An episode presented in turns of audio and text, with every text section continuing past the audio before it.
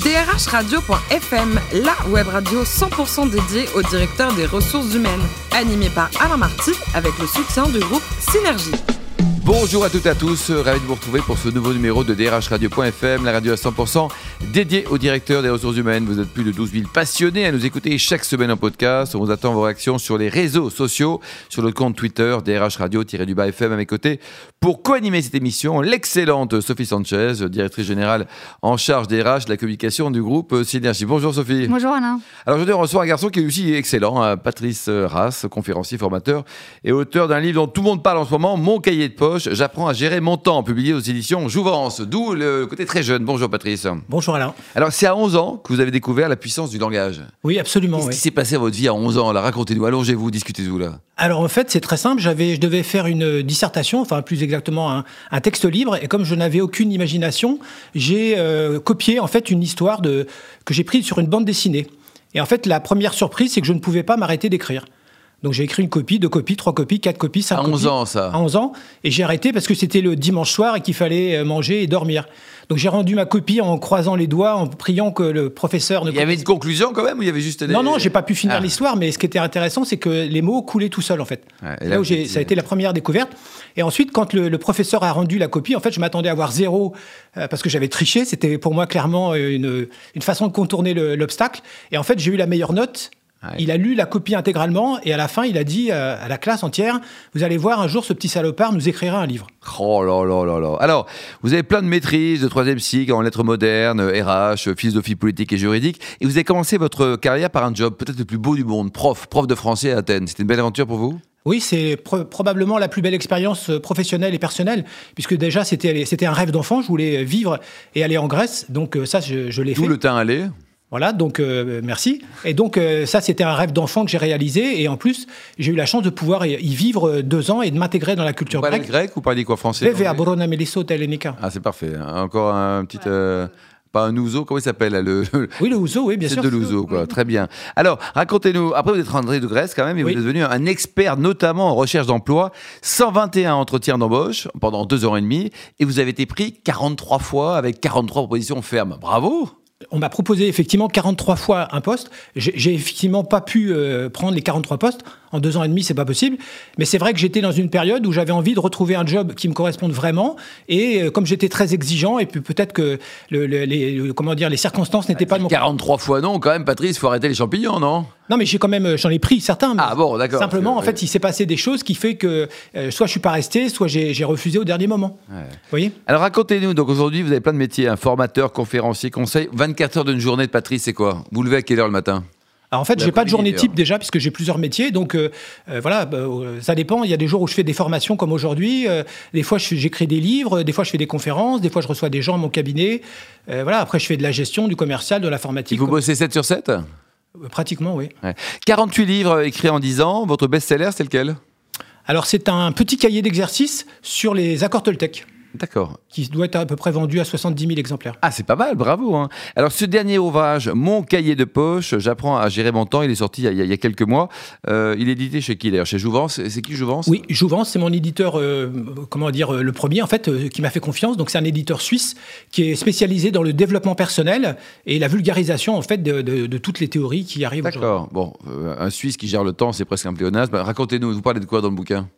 Alors en fait, l'histoire du bouquin, c'est lié au fait que justement, j'ai commencé à, me demander un jour pourquoi est-ce que je n'arrivais pas à écrire mon premier livre, puisque j'avais l'idée dès l'âge de 11 ans et j'ai commencé à écrire finalement à 48 ans. Donc euh, c'est le côté suisse. Donc, ça veut dire que j'avais forcément un blocage. Et en fait, c'est un de mes amis coach qui m'a provoqué un jour et qui m'a fait comprendre que tant que je ne me mettais pas un délai, je ne passerais pas à l'acte. Et donc j'ai commencé à comprendre ça, à appliquer ça, et c'est vrai que ça a été complètement magique. Et après vous n'avez pas arrêté quoi Et après j'ai pas arrêté. Sophie? Alors vous êtes un expert en morphopsychologie, pardon? Oui. Euh, une méthode que qu'on n'apprend pas quand on est DRH et qu'on suit une formation pour devenir DRH. Alors est-ce que vous pouvez nous expliquer par exemple quel impact a cette méthode dans, la, dans le recrutement quand on, quand on recrute et qu'on utilise cette méthode? En fait, euh, officiellement très peu, officieusement beaucoup. C'est-à-dire que euh, effectivement la, morphopsychologie n'est pas enseignée ni à la faculté ni dans des écoles officielles. d'ailleurs? Bah Ça, c'est historique. En fait, en France, en tout cas, on a une vision très, comment dire... cartésienne. Ouais, très cartésienne, en fait, de, voilà, des, choses. Et c'est enseigné en Suisse, pas en Suisse, en Belgique, pardon, et dans d'autres pays, mais pas en France. Donc ça se fait en parallèle. Mmh. Après, la plus, moi j'ai rencontré beaucoup de recruteurs. Certains l'utilisent la plupart du temps en catimini c'est-à-dire sans l'avouer officiellement. Mm. Voilà. Et puis moi je crois que tout le monde en fait en fait plus ou moins, c'est-à-dire que quand on voit quelqu'un, quand on regarde son visage, pour peu qu'on soit visuel, on ressent des choses et on capte en fait des informations de façon plus ou moins. Euh, quand on regarde Sophie, on voit tout de suite qu'elle est sympa. Bah vous aussi d'ailleurs, Sophie. Et donc il y, a des techniques particulières, enfin il y a des, petites, euh, des petites, clés, des. des... C'est pas des petites clés, c'est une vraie, c'est une vraie science, une science humaine, pas une science exacte. Ah, c'est une science, vous définissez C'est une science. C'est-à-dire que c'est des gens qui ont étudié pendant des années. en fait, la morphopsychologie vient des Égyptiens. Donc ça, elle a 4500 ans d'histoire. Voilà. C'est ensuite c'est Aristote, le père des sciences, qui a, qui a écrit le premier livre. Et, vous connaissez Pythagore, qui est connu comme mathématicien. Il était lui aussi morphopsychologue. J'ai découvert ça en Grèce justement. Donc après, bah, tous ces gens-là en fait ont étudié les lois qui régissent les rapports entre d'un côté le visage et de l'autre côté la personnalité. Donc il y, y, a vraiment des lois qu'on peut regarder, appliquer. Ça marche à 99%. Sophie? Alors, on parle souvent de, la gestion du, temps des cadres et, le temps qui passe euh, en, réunion, à peu près plus de, plus, plus de, enfin, presque 30 jours par an. C'est énorme. Hein. Euh, qui, est, qui, est, conséquent avec, avec la connaissance du sujet et le recul que vous avez. C'est quoi? C'est du temps perdu? C'est du temps gâché euh? Alors oui, c'est forcément du temps perdu, en tout cas pour certaines personnes. Ce qui, ce qui se passe, c'est qu'en France, en fait, on, est, on a un côté très traditionnaliste. C'est-à-dire que, par exemple, moi, quand j'ai travaillé en recrutement, un entretien, c'était une heure. Même si au bout de 7 minutes, on sait que le candidat il correspond pas, on continue quand même une heure. Pourquoi? Parce que c'est comme ça que ça se fait. On a toujours fait comme ça et on reproduit. Et les réunions, c'est pareil. En France, on a un peu la, tradition de la réunionnite, c'est-à-dire que tout le monde doit être du début à la fin de la réunion, contrairement aux anglo-saxons, où les gens en fait viennent, de, par exemple, euh, pendant les 10 premières minutes.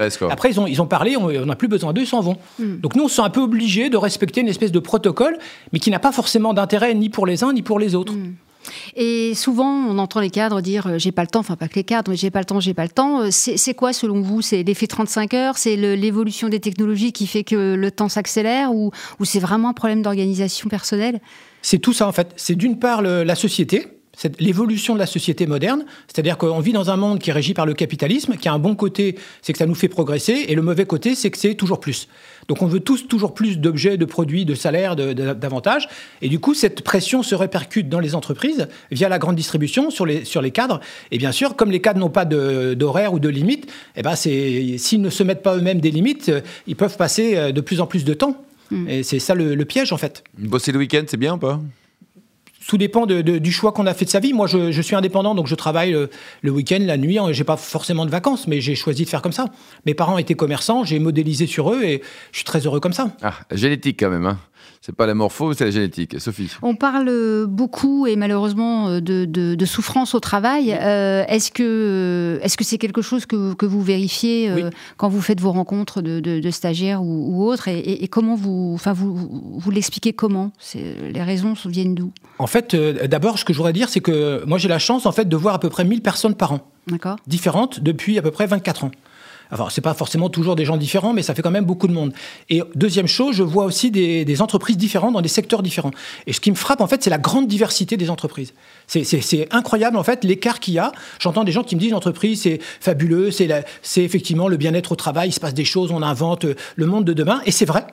Et en même temps, moi, je travaille dans des entreprises qui fonctionnent comme au Moyen Âge avec le, père patron qui a tous les droits et les employés qui sont des esclaves. Le dictateur. Et, exactement. Et évidemment, entre les deux extrêmes, il y a tous les mélanges. Mm. Donc c'est un monde extrêmement diversifié. Par contre, ce que je peux dire, et la révolte des Gilets jaunes, à mon avis, n'est pas une surprise pour les gens comme moi, c'est qu'il y a effectivement une souffrance générale au travail et en France, euh, parce que la pression est de plus en plus forte sur tout le monde. Et puis il y a un problème de reconnaissance aussi. Euh, Bien sûr.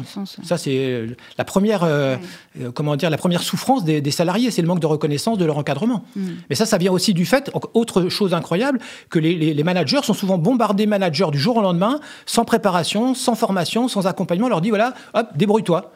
Et puis en général, moi je les récupère en formation management justement 5 ans, 10 ans, 15 ans après. Et ils arrivent en me disant J'espère que j'ai pas fait trop de bêtises. Eh si, il faut dire juste bravo Camille régulièrement. Sophie et dernière question concernant le, la, formation, on, explique souvent par rapport au taux de chômage qu'on a en France qu'il y a, un, y a un, écart entre le niveau de formation des chômeurs et les besoins des entreprises. Alors vous qui euh, enseignez et formez, euh, quel est votre, votre avis sur le sujet?